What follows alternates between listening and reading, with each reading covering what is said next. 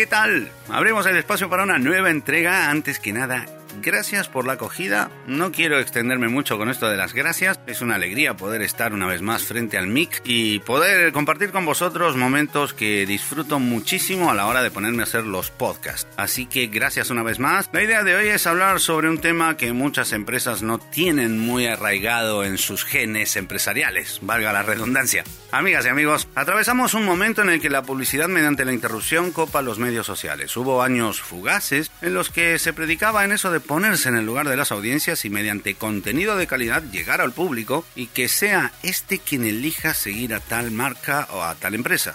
Aquí se ponían en la mesa conceptos que se identificaban de lleno con los usuarios, los calendarios editoriales estaban muy logrados, las webs y los blogs eran realmente un lujo. Hablamos de publicaciones que te movían a participar, a dejar un comentario y, ¿por qué no?, compartirlas con nuestro entorno más cercano. Esto a su vez permitía que una persona de a pie o una marca desconocida hasta el momento, pero con conocimientos y experiencia real de un sector, con el paso del tiempo se conviertan en un referente. Y aquí el disparador, el factor principal de este fenómeno. El súper y archiconocido aporte de valor.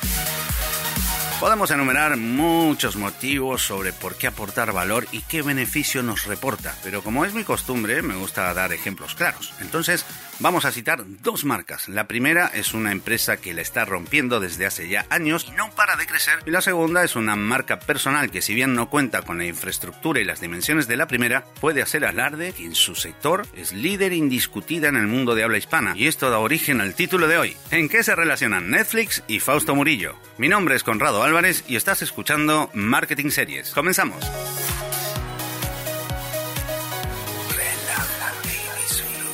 Estás escuchando, escuchando Marketing Series. Queridos amigos, hay dos vías concretas por las que se mueve el hecho de aportar valor. Una tiene que ver con el ocio o el entretenimiento y la segunda está centrada en formar o educar a las audiencias.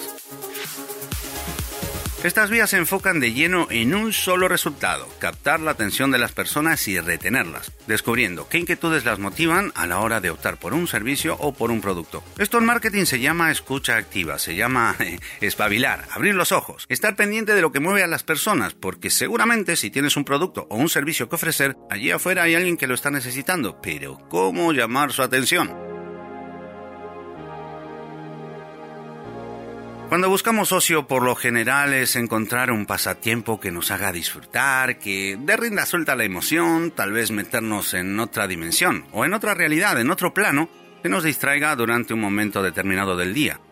Desde la aparición del cine y la televisión, los seres humanos volcamos gran parte de nuestro tiempo e interés frente a una pantalla. Esto es lo que supo entender la gente de Netflix desde sus comienzos hasta hoy, ofreciendo lo mejor del cine y la televisión, ya sea en el salón de casa, en un rato libre en la oficina o viajando en el metro, que se dice pronto. Pero para alcanzar tales objetivos hay que estar muy a tono con lo que quiere la audiencia y trabajar muy duro para dárselo en el formato ideal, en el dispositivo que sea y a un precio que le merezca la pena a más de 140 millones de suscriptores en todo el mundo, con miras de llegar a los 300 millones para 2021.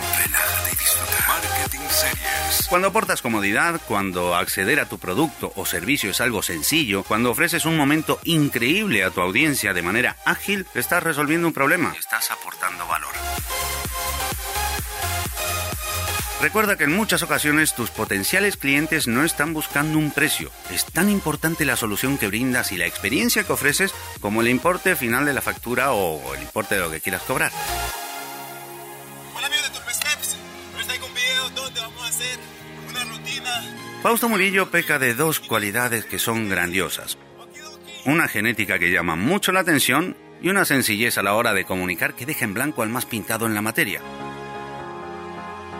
La falta de educación alimentaria, los estilos de vida enemigos de la salud, la poca actividad física del ciudadano de a pie han tenido como resultado final una especie de pandemias globales ligadas principalmente al sobrepeso y a su vez afectando al equilibrio y la salud mental de las personas. Y un dato que da miedo Cada año mueren en el mundo 2.800.000 personas por obesidad o dolencias ligadas al sobrepeso. La obesidad se ha triplicado en la población mundial en las tres últimas décadas y cada año más de 40 millones de niños entre los primeros 5 años de edad se declaran con problemas de sobrepeso. Más del 50% de la población mundial vive en países donde es más fácil morir por comer que por falta de alimento. Entiéndase Europa y países del primer mundo entre comillas.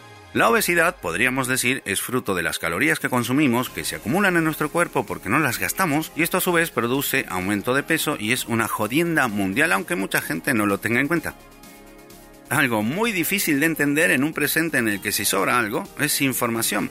Pero parece que la conciencia es poca. Por lo visto, gran parte de las personas no está por la labor de cuidar sus hábitos alimenticios ni de legarle o heredarle a sus hijos esa visión con respecto al bienestar y al equilibrio que nos puede ofrecer una alimentación cuidada y ligada a la actividad física.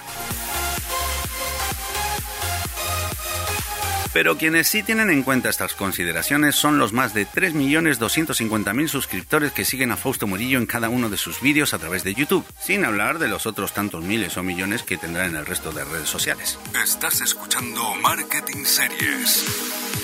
Cuando uno se pone a pensar sobre cómo una marca cobra relevancia y profundiza en los pasos que ha seguido, generalmente es la diferenciación el recurso principal que han utilizado. En el caso de Netflix, como lo mencionaba al principio, escuchando activamente sobre los problemas y las inquietudes de quienes consumen contenidos audiovisuales, para después innovar y dar soluciones que en su momento fueron únicas, logrando posicionarse por delante de sus competidores directos. Si te interesa, puedes pasarte por mi perfil de Instagram, donde dejo un enlace a un vídeo en el que Euge Oyer de Emprende Aprendiendo te cuenta al detalle la historia de cómo Netflix llegó a lo que todos conocemos. Y de paso, si quieres, me sigues. Pero ahora bien, ¿Qué pasa cuando meditamos sobre los pasos que siguió alguien como Fausto Murillo para posicionarse de tal manera? Según cuentan algunas entrevistas, Fausto se vio de regreso a Colombia, su país, fruto de una crisis económica en Europa, más precisamente en España. No vamos a contar la historia por completo, ya que sería un verdadero coñazo, pero sí dejar en claro desde dónde parte y cómo arranca desde cero para convertirse en un verdadero referente del mundo fitness en castellano.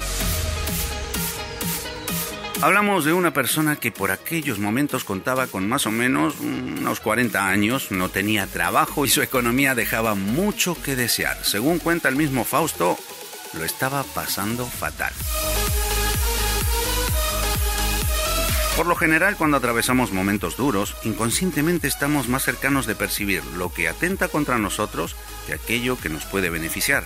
Nuestra mente, al no estar entrenada, tiene grandes dificultades a la hora de la creatividad, ya que por falta de costumbre pasamos por alto ideas que pueden ser maravillosas, pero que a simple vista no lo son. Desde su primer vídeo en YouTube, Abdominales Parados, con más de 10 millones de visualizaciones, Fausto Murillo como marca personal no ha parado de crecer, de sumar cada día miles de seguidores a su comunidad, súper enganchados a sus rutinas, sus dietas y sus recomendaciones o tips sobre vida saludable y como muestra un botón. Ya lleva algún que otro libro editado, da conferencias y comercializa infoproductos en su página web.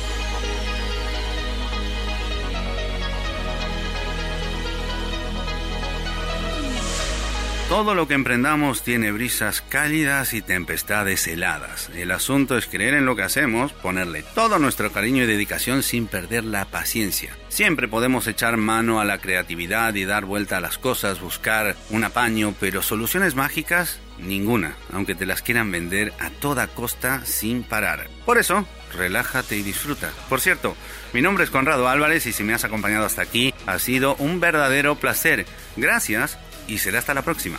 Adiós.